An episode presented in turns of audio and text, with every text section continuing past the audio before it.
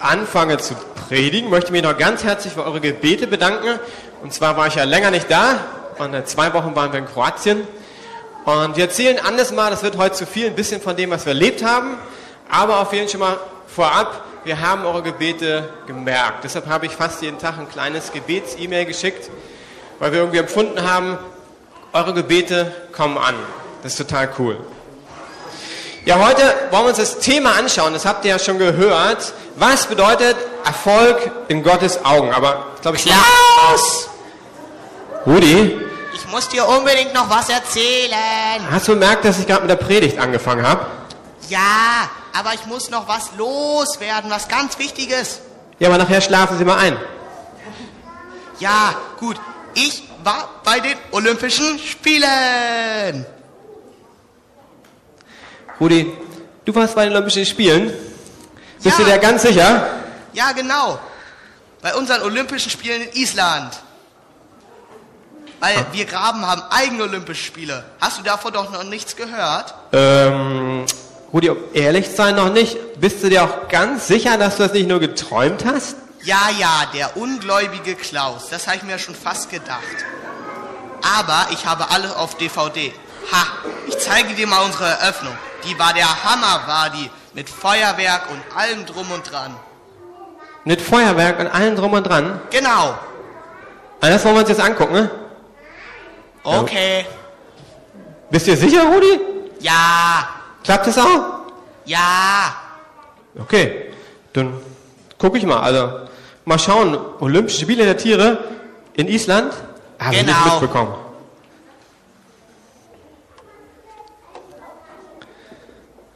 Es klappt aber nicht, Rudi. Och nee. Immer die Technik hier. Ja, ich bin mir nicht mehr so sicher, ob du wirklich Olympische Spiele hattest oder ob du nur jetzt einen Ja gut, Scherz mit mir machst. Da, dann gebe ich jetzt den Beweis. Ich habe nämlich eine Goldmedaille gewonnen. Warte, ich hol sie, ich hol sie. Tada! Zeig mal. Nee. Du hast eine Goldmedaille gewonnen? Sag mal, in welcher Disziplin war das denn? Ja, im Kunstfliegen, Looping und Sturzflug. Leistungsklasse 2. Wie mein Opa. Damit setze ich die große Tradition von Familie Rudi Rabe aus der Kurfürstenstraße 133 fort. In unserer Familie gibt es nur Goldmedaillengewinner. Und Super Mario Rudi Rabe ist der nächste Goldmedaillengewinner. Ich habe ihn schon für die nächsten Olympischen Spiele auf die Meldeliste gesetzt. Ab heute wird für die Goldmedaille trainiert. Äh, Rudi, ist das nicht ein bisschen früh? Und wenn ich es richtig im Kopf habe, sag mal, mochte der Super Mario nicht lieber lesen? Ja, ja, man merkt, dass du noch gar kein Olympionike bist. Da zählt nur eine Medaille. Und in unserer Familie gibt es nur eine Farbe. Und die ist Gold. Die Medaille kann uns keiner mehr nehmen.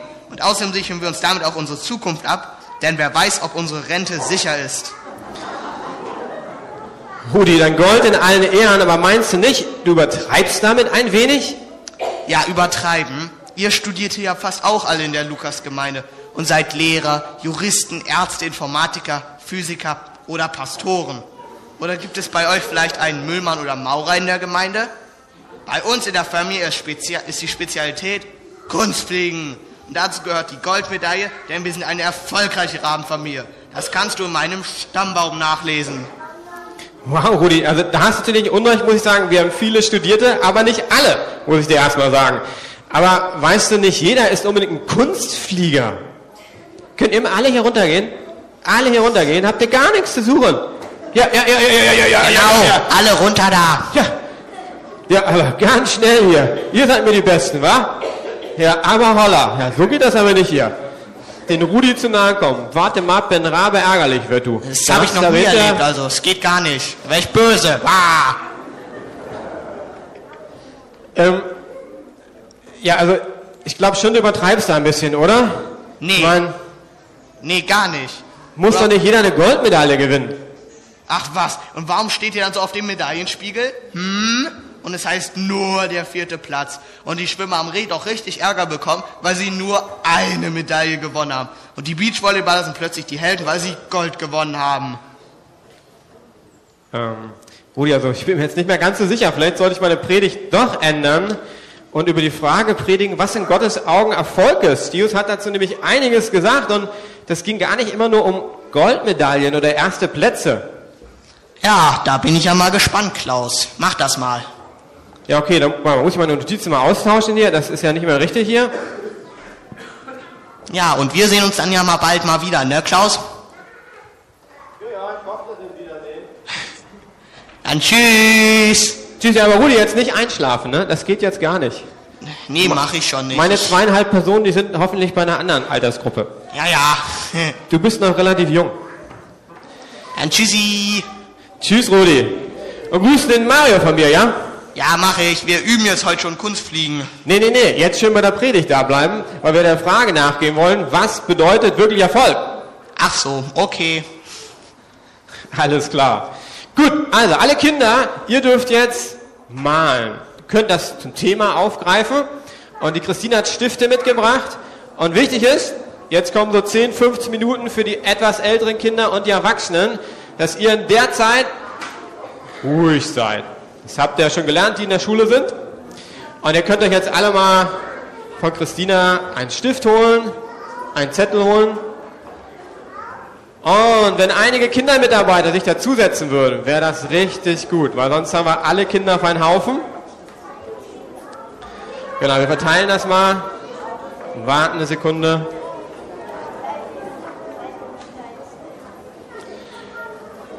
Da habe ich euch Teenies, die ersten sieben Teenies, die da sind, könnt ihr euch alle darüber setzen. Ich brauche nämlich eure Unterstützung. Vielen Dank. Eins, zwei, drei. Jonathan, kommst du auch mit? Genau, würdet ihr beide auch noch rübergehen? Einfach zu den Jüngeren setzen, die lieben euch, weil ihr etwas älter seid. Und ich brauche ein paar Helfer, sonst wird es selbst für einen Jugendpastor etwas laut. Okay, sortiert euch mal. Genau. Vielleicht können wir die ein bisschen irgendwie aufteilen. Setzt euch irgendwie neben euren Lieblingskids. Ja, genau. Ganz schön dynamisch. Und wenn ihr einen Stift habt, dann dürft ihr ein Bild malen und ihr könnt ja das Thema aufgreifen, was ihr glaubt, was für Gott Erfolg bedeutet. So. Ja, ich sehe schon, das äh, braucht hier etwas länger. Gut, super. Also, starten wir durch. Und ich möchte am Anfang noch beten. Gott, ich möchte einfach danken, dass du heute Morgen hier bist. Und dass diese Frage, die auch wichtig war, was bedeutet eigentlich Erfolg? Und ich merke, dass es immer wieder ganz anders aussieht, als ich mir das vorstelle. Amen. Die Frage ist ja ganz alt. Was ist Erfolg? Oder Jünger haben gefragt, wer von uns ist der wichtigste oder wer ist der bedeutendste? Und die Frage wurde direkt an Jesus weitergeleitet. Und das liebe ich immer, weil wir dann haben wir einen Live-Bericht von der Antwort von Jesus. Und das hilft uns unwahrscheinlich weiter. Matthäus 18, 1 bis 5. Die Jünger kamen zu Jesus und fragten, wer ist der Größte, der Erfolgreichste im Himmelreich? Natürlich hatten sie im Hinterkopf, das wissen wir aus anderen Diskussionen, wer ist denn von uns der Größte? Jesus rief ein Kind zu sich und stellte es mitten unter sie und sprach, wahrlich, ich sage euch, wenn ihr nicht umkehrt und werdet wie die Kinder, so werdet ihr nicht ins Himmelreich kommen. Wer nun sich selbst erniedrigt und wird wie dieses Kind, der ist der Größte im Himmelreich. Und wer ein solches Kind aufnimmt in meinem Namen, der nimmt mich auf.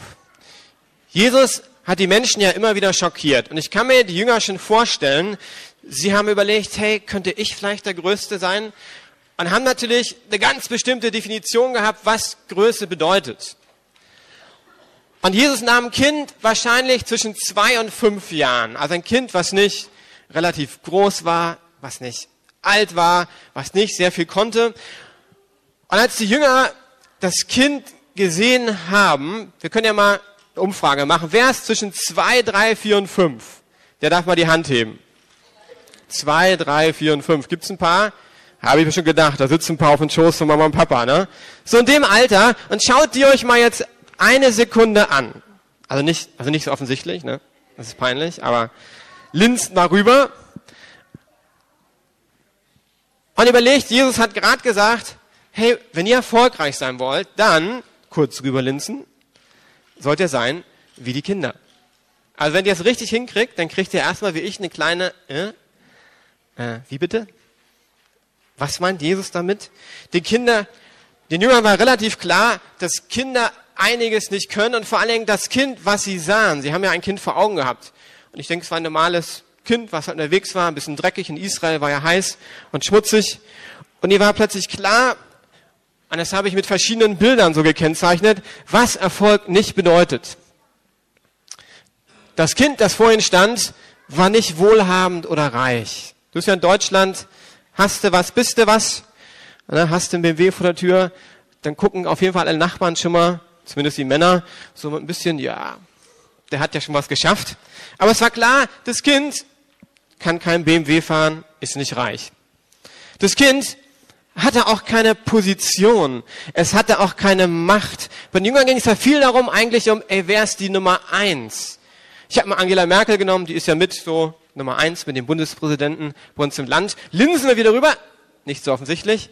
Äh, keine Position vorhanden, auch keine Macht. Das kam den Jüngern schon irgendwie komisch vor.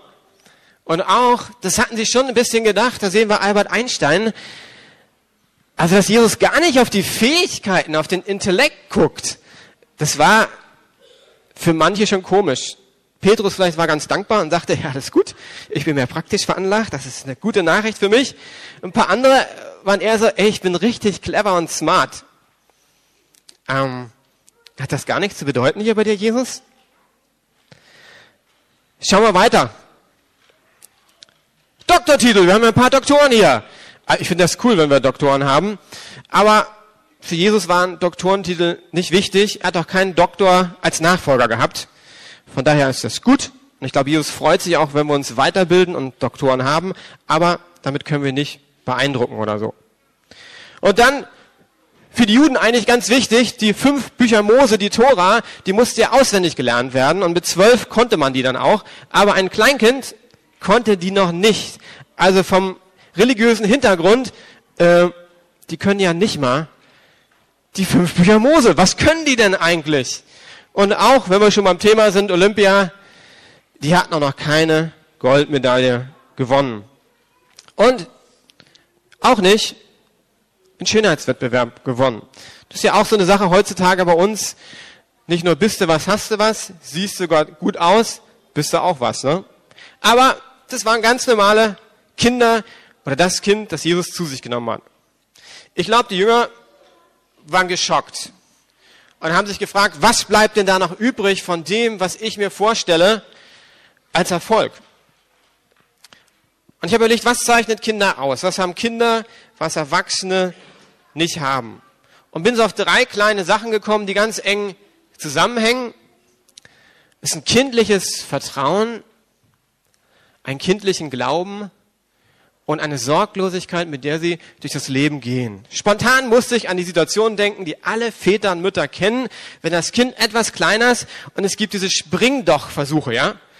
Also man selbst als Vater der Mutter steht hier unten und das Kind ist ein bisschen höher, Arme weit ausgebreitet. Vater guckt, spring. An dieser Moment war für mich, und ist immer noch was ganz Tolles, wenn ein Kind in meine Arme springt, weil wenn ich das vergleichen würde mit meiner Größe, also meine Tochter, die konnte schon von doppelt hoch so irgendwie runterspringen, ich habe sie aufgefangen, jetzt überlege ich, einmal doppelt so hoch wie ich, das wäre dann schon von der Empore und ich springe dann auf Henning so. Also das wäre von mir aus nicht ganz so vertrauensvoll, glaube ich, aber Kinder haben dieses Vertrauen, dass sie den Vater oder die Mutter oder Onkel oder Tante sehen und die springen. Und dann merkst du diese kleinen Arme, tschupp, die umschlingen dich und irgendwie ist dieses Vertrauen da? Und ich glaube, das hat Jesus gemeint, als um dieses kindliche Vertrauen ging. Ich glaube, Jesus hat damit alle gängigen Definitionen von Erfolg über den Haufen geworfen. und kommt auf das Wesentliche zu sprechen. Ich habe mal so versucht zu definieren, was könnte für Jesus Erfolg bedeuten? Was haben Kinder und Erfolg zusammen? Ihm zu vertrauen in dem Wissen, dass er es gut mit uns meint und für uns sorgen wird. Ein Kind geht davon aus, dass der Papa oder die Mutti für einen sorgt. Ist relativ einfach. Morgens, wenn meine Tochter aufsteht, obwohl sie schon 16 ist, kann sie sich relativ sicher sein, zu 99,9 Prozent, dass ein Frühstück auf dem Tisch. Äh, ist so. Und sie kann sich auch sicher sein, beim Mittag und Abendbrot gibt's das auch. Vielleicht nicht dann ganz pünktlich auf den Tisch. Aber sie weiß, da wird für mich gesorgt. Und Kinder haben dieses Vertrauen und wissen, Gott sorgt für mich. Meine Eltern sorgen für mich. Kommen wir zum zweiten Punkt. Erfolg bedeutet für Jesus, dass wir ihn tiefer kennenlernen und Freunde werden. Wie wird denn Vertrauen gebaut? Ich würde sagen, relativ einfach. Vertrauen wird durch Freundschaft gebaut. Wenn ich jetzt dir die Frage stellen würde, such dir eine Person aus dem Raum aus, dem du dein Leben anvertraust. Ähm, wahrscheinlich würdest du nicht unbedingt mich wählen. Es sei denn, du kennst mich sondern würdest durchscannen und Anna-Maria würde wahrscheinlich bei ihrem Mann landen, vielleicht auch noch, der Papa und Mama sind auch zufällig da, aber sie würde nicht irgendjemand hier aus dem linken Block wahrscheinlich nehmen. Nicht, weil sie euch nicht mag, aber wenn es um Vertrauen geht, mein Leben anvertrauen, wird sie eine Person nehmen, die sie richtig gut kennt. Worum es eigentlich geht, glaube ich, wenn es um Vertrauen geht, dass Gott sagt, Erfolg in unserem Leben ist, wenn wir Gott tiefer kennenlernen auf eine Ebene, die wir uns vielleicht gar nicht vorstellen können. Ich habe das gemerkt, bei, beim Sommereinsatz gibt es so einen Freizeitpass. Und beim Freizeitpass musst du alles Mögliche ausfüllen. Und da gibt es eine Frage, über die habe ich gar nicht nachgedacht, meine Frau schon. Und zwar, wenn ein OP notwendig wird, wir müssen uns ja absichern, wenn irgendwie ein Unfall passiert, ob wir ein OP durchführen können ohne Einverständnis der Eltern. Ich dachte ganz einfach, ich meine, wenn was passiert, dann muss ich ja ins Krankenhaus und wird operiert. Ja, ja. Nicht alle haben das angekreuzt. Du konntest Ja und Nein ankreuzen. Man hat gemerkt, hier ist ein Punkt, da vertrauen Sie mir nicht, was vollkommen okay ist. Sie wollen informiert werden und haben dieses Vertrauen zu mir eben nicht. Und das hat mir gezeigt, hey, das Vertrauen was ganz Kostbares ist. Also stelle ich fest, wir können durch unsere Leistung und Begabung Gott nicht beeindrucken. Ah, das ist noch ein Bild, was ich gedacht habe, was für mich das so symbolisiert hat. Erfolg gemeinsam mit Gott unterwegs. Irgendwie habe ich das Bild gesehen, dachte, da ist Zuversicht drinne, das Vertrauen drinne. Und Gott als der Vater und ich und du als das Kind auf dem Arm oder an der Hand. Gehen wir weiter. Wir können Jesus nicht beeindrucken, obwohl ich es immer wieder versuche. Und da gibt es alle möglichen Sachen. Du kannst Gott nicht durch deine Gebete beeindrucken. Du kannst ihn auch nicht beeindrucken, indem du Bibel liest oder aber eine Eins in Mathe hast oder einen Titel bei Olympischen Spielen oder einen Doktortitel in Physik. Ich musste an einen jungen Mann denken, den ich begleite. Oder auch, wie ich gesagt habe, durch gutes Aussehen. Ich glaube, Gott freut sich darüber, aber bei ihm geht es um was ganz anderes. Nehmen wir das Mathe-Beispiel. Worum geht es Jesus, wenn es um Gemeinschaft und Vertrauen geht? Es geht darum, dass ich gemeinsam mit ihm für Mathematik lerne. Ich war nie die Leuchte in Mathematik. Also ganz selten mal eine Eins geschrieben, ab und zu mal eine Zwei, meist eine Drei, Vier und Fünfen gab es bei mir auch. Wenn Erfolg für Gott wäre Einsen, hätte ich meist versagt. Ich hätte gar keine Chance gehabt. Und was ist Erfolg für Gott? Und das können wir auf die Schule, wir können es auf Studenten beziehen, wir können es auf die Arbeit beziehen. Erfolg bedeutet, dass ich mit Gott durch den Tag gehe. Und wenn ich Mathe anfange und merke, ich habe keine Lust auf Mathe. Oder ein Lehrer, ich habe keinen Bock auf die Klasse 9b. 9, Teenager, Pubertät, Entwicklungsphase, kein Bock. Erfolg bedeutet nicht in Gottes Augen, dass ich mich durchkämpfe und hinterher sage, abgehakt, Erfolg bedeutet, das können wir den Psalmen lesen, wie die Psalmisten immer zu Gott gekommen sind, dass ich, ich nehme mal Monika als Beispiel, die ist ja Lehrerin, wenn ich merke, ich habe eigentlich keinen Bock auf diese neuen Klässler, in dem Moment zu Gott kommen und sage, Gott, ich gebe dir meine Lustlosigkeit, Du siehst da diesen jungen Mann, da habe ich richtig Frust inzwischen. Und ich lade dich ein, Heiliger Geist, dass du kommst und mir neue Liebe gibst. In diesem Moment. Und Gott möchte vielleicht in dieser eine Minute vor der neuen B, bevor Monika die Tür aufmacht, dass sie diesen Moment hat. Das kannst du genauso als Geschäftsmann haben, wenn du einen Vertrag abschließt. Das können wir auf alle Lebensbereiche beziehen. Und das ist Erfolg für Gott. Wenn Monika diesen Moment hat und sagt, ich schaffe das nicht, ich gehe mit dir jetzt da rein. Und es kann sein, dass sie eine total umkämpfte Klassenzeit hat, aber sie ist irgendwie dran, sie betet und Gott sagt hinterher, Monika, es war eine richtig gute Stunde.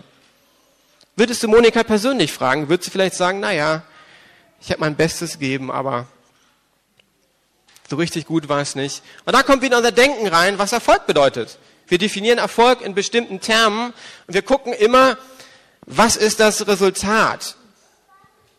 Und Gott ist nicht so sehr interessiert am Resultat, glaube ich. Er ist interessiert am Prozess, dass ich mit Gott durch den Tag gehe. Und jetzt bin ich auch schon fast am Ende von der Predigt. Wenn du noch weitergehst, kommen wir zum letzten Punkt.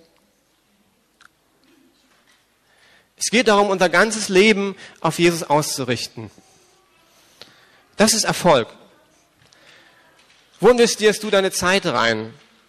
Wo investierst du all deine Gedanken rein, deine Energie?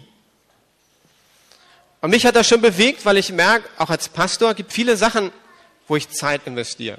Und Freitag, als ich hier war, kann ich euch ehrlich sagen, wie es mir ging. Es war 18 Uhr, es waren noch nicht so viele Teens da, vor allem der Teenie-Glaubenskurs ist jetzt ja sozusagen bei Riptide der alte. Dann gab es so eine Freizeit-Teenies und ich war so wirklich innerlich, das flatterte und ich dachte, nee, das kann doch nicht sein, dass so wenig kommen. Was geht da oben ab? Zahlen ist Erfolg. Also wenn hier über 50 sind, dann ist es erfolgreich.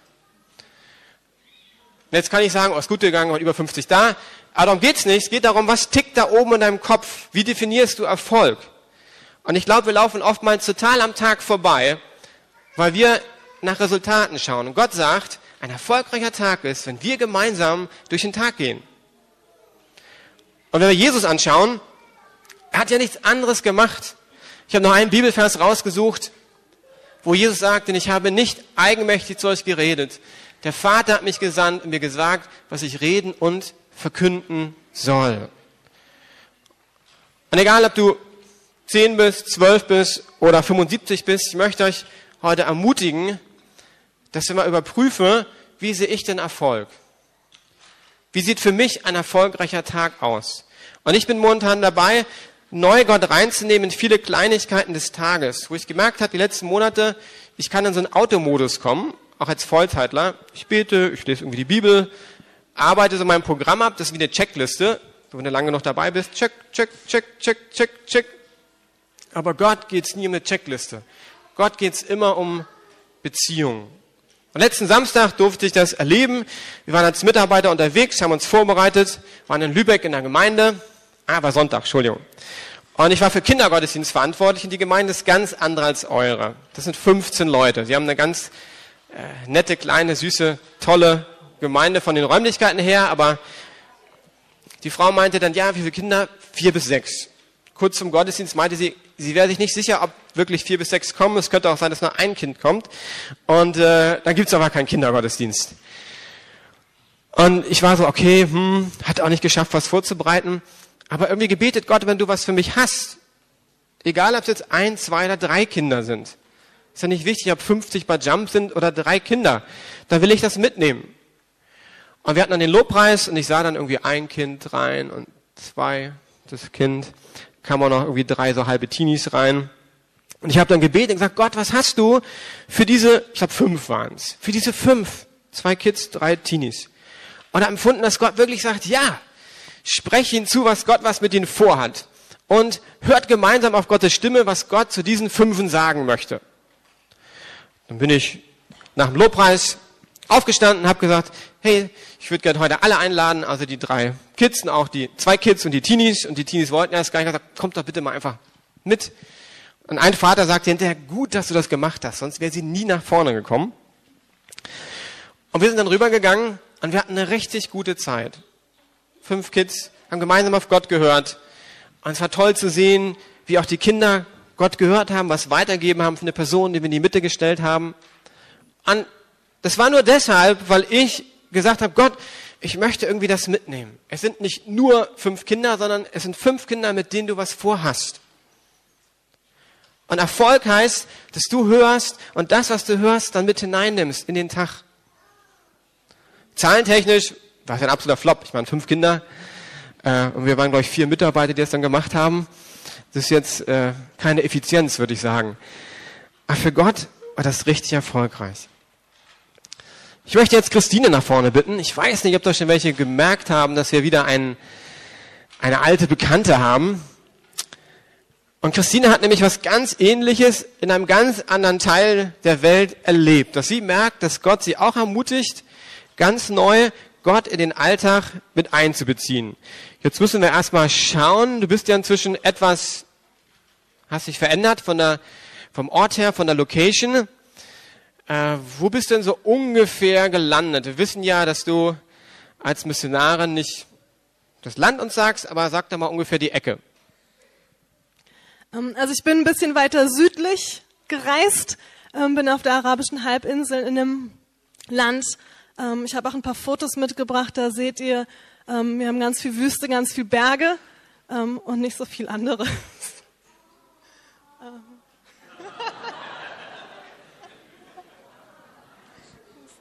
Genau, wir schauen, ich weiß, wie Bilder sind. Zieh die mal durch. Also hier seht ihr das Land auf jeden Fall, in dem Christine ist. Ja. Sieht aus wie die arabische Halbinsel. Genau.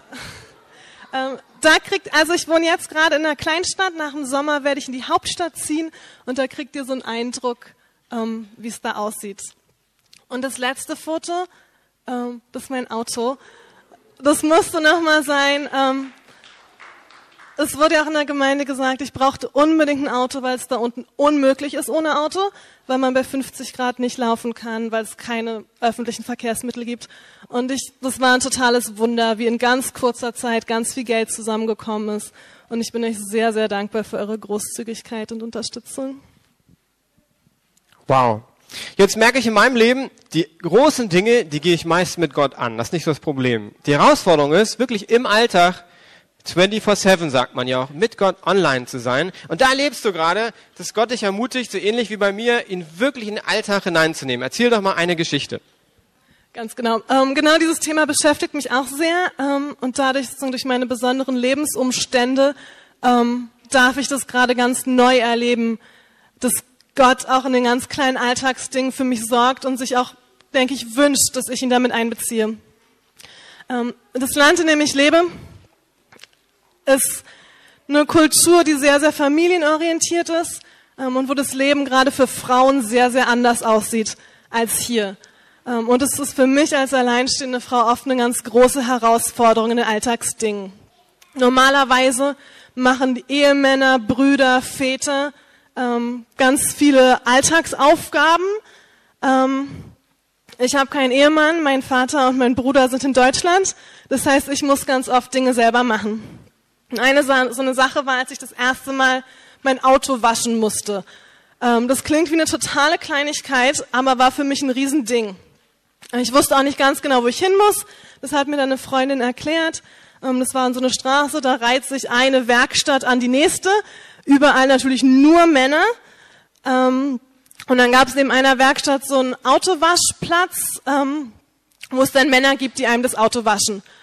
Und ich wusste auch, ich muss es dann dahin bringen und da gibt's dann daneben einen klimatisierten Warteraum, wo man warten kann, während die einem das Auto waschen. Und ich hatte überhaupt keine Lust darauf. ähm, weil ich, es ist halt ganz oft so, wenn man irgendwo als Frau auftaucht, dann starren einen alle an.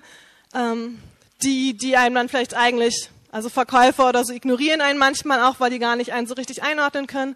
Und ich wollte eigentlich nicht. Aber ich wusste, ich musste. Mein Auto war schon ganz eingestaubt. Ähm, und bei uns gibt es ein Gesetz, dass Autos nicht einstauben dürfen, was in der Wüste eine Herausforderung ist.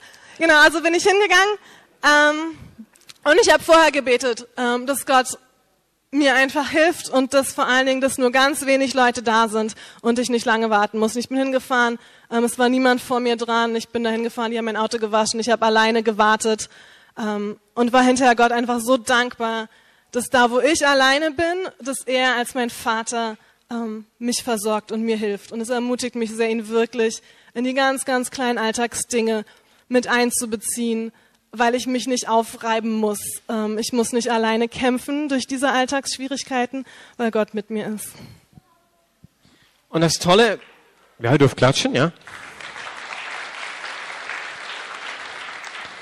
Und das Tolle bei Gott ist ja auch, wenn wir irgendwie denken, wir haben einen Fehler gemacht, dass Gott da drüber steht. Das nicht so, ups, ich habe einen Fehler und dann, äh, Pech gehabt, dieser Tag wird kein guter Tag. Sondern wenn Gott da ist, hat er viele kreative Möglichkeiten, Probleme zu lösen. Das ist das Tolle, wenn du mit Gott unterwegs bist. Dass plötzlich der Tag ganz viele Möglichkeiten bekommt. Und die zweite Geschichte geht darum, dass du eigentlich gemerkt hast, du hast was falsch gemacht. Und eigentlich hätte man sagen müssen, du, du musst die Konsequenzen irgendwie ziehen. Aber Gott, der hat das ganz souverän gelenkt und ist ganz anders gelaufen, wie du gedacht hast. Erzähl mal. Ich bin im Juni mit zwei Freundinnen, haben wir eine Rundreise durchs Land gemacht. Wir wollten einfach das Land besser kennenlernen und auch einfach abwarten, was Gott für uns hat, ob Gott uns zu Leuten führt. Ähm, wir hatten ein paar Hotels gebucht, wir hatten auch ein paar Nächte, da wussten wir noch nicht so ganz genau, wo wir schlafen. Ähm, und dann an einem Tag, wir wollten auf eine Insel fahren. Um auf die Insel zu kommen, muss man mit der Fähre fahren.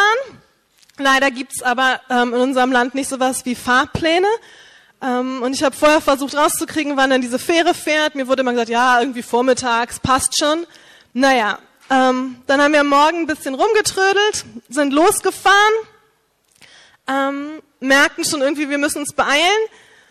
Und ich saß, ich war Beifahrerin, ich habe auf die Karte geguckt und dann kam eine Abzweigung und ich dachte so, nee, das kann nicht die richtige Abzweigung sein. Wir sind weiter geradeaus gefahren, haben irgendwann gemerkt, wir haben uns total verfahren. Und also zurückgefahren und als wir dann im Fähranleger waren, war die Fähre weg ähm, es war mittags um eins und uns wurde gesagt, vielleicht kommt noch mal eine Fähre um vier, vielleicht auch nicht, man weiß es nicht. Also haben wir gewartet. Und ich habe mich total geärgert.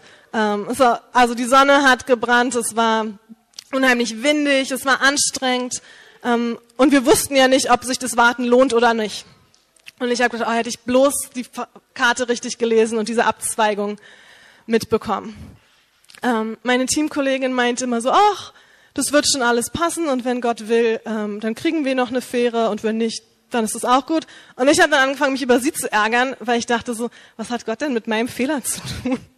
ähm, und vielleicht müssen wir das jetzt einfach selber ausbaden. Ähm, naja, und es wurde später und später. Da warteten ganz viele Leute mit uns. Ähm, ein Teil hat sich dann irgendwann, die sind dann weit, also zurückgefahren. Und wir haben gedacht, naja, warten wir noch eine Stunde, dann wurde es fünf, immer noch keine Fähre. Und so langsam mussten wir uns Gedanken machen, was wir denn machen, weil weit und breit keine Stadt, kein Ort, kein Hotel. Ähm, und dann gedacht, wenn jetzt keine Fähre mehr kommt, wir müssen ja irgendwo bleiben. Und irgendwann gab es eine offizielle Ansage, da ging dann so einer rum und sagte, ja, die nächste Fähre fährt um sechs am nächsten Morgen. Ähm, und ungefähr zu der Zeit, kurz bevor der kam, haben wir angefangen, uns, ähm, also neben unserem Auto wir saßen dann mittlerweile im Auto, weil wir es draußen nicht mehr ausgehalten haben mit dem Wind. Und neben unserem Auto war ein Auto mit fünf arabischen Mädels. Ähm, die älteste war die Tante, die war so Mitte 20 und dann vier so Teenager-Mädchen. Ähm, und die haben uns dann irgendwann angesprochen und dann haben wir uns mit denen unterhalten. Und die kamen von dieser Insel, die wohnten da und haben uns dann eingeladen, sie zu besuchen, wenn wir auf der Insel sind. Naja, und dann haben die irgendwann mitbekommen, dass wir nicht wissen, wo wir bleiben sollen. Und da die Fähre nicht kam, hatten die dann ja das gleiche Problem und haben uns dann eingeladen, mit ihnen mitzukommen. Und schlussendlich haben wir dann mit diesen fünf Mädchen und ihrem Onkel zusammen bei irgendeiner entfernten Verwandten auf dem Festland übernachtet. Und am nächsten Tag haben wir noch den ganzen Tag bei diesen Mädchen, äh, bei deren Familie verbracht und haben dann nochmal übernachtet. Und es war eine ganz, ganz tolle Familie, mit denen wir auf alle Fälle in Kontakt bleiben wollen. Und das, wo irgendwie der ganze Tag wie so eine totale Verschwendung aussah und wir dann nur, ich habe mich echt fast den ganzen Tag geärgert, dass wir da gesessen haben gewartet haben. Und am Ende hat Gott was ganz, ganz Tolles geschenkt. Ähm, genau, das war ein ganz tolles Erlebnis. Vielen Dank, Christine. Wer mehr hören möchte über das, was dich bewegt und was in den nächsten Monaten auf dich zukommt, der ist herzlich eingeladen, nach dem Gottesdienst zu bleiben. Dann wirst du noch mehr Bilder zeigen und ein bisschen hineinnehmen in das, was in deinem Leben passiert. Vielen Dank.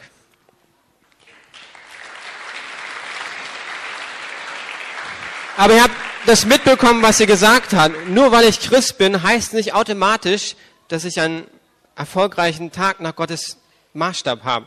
Und es geht darum, dass ich mich nach Gott ausstrecke. Und da können wir von den Kindern lernen, dieses kindliche Vertrauen und dieses Wissen, Gott ist gut und er wird für mich sorgen. Und das hat eine Familie auch erlebt. Familie Hotman, kommt doch mal nach vorne. Wir haben heute einige Punkte, die wir irgendwie in den Gottesdienst einbauen, aber ich freue mich, weil das passt zu einem Familiengottesdienst, weil jetzt kommt nicht äh, eine Person oder zwei, sondern ein, zwei, drei, vier, Nummer